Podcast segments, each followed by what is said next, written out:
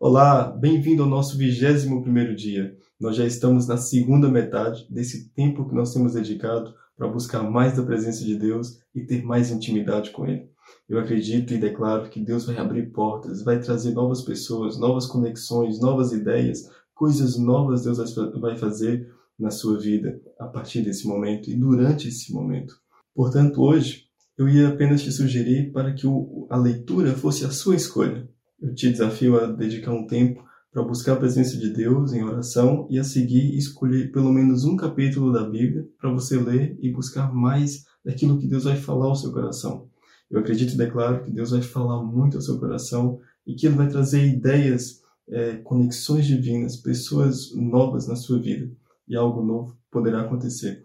Eu te espero amanhã no nosso próximo dia.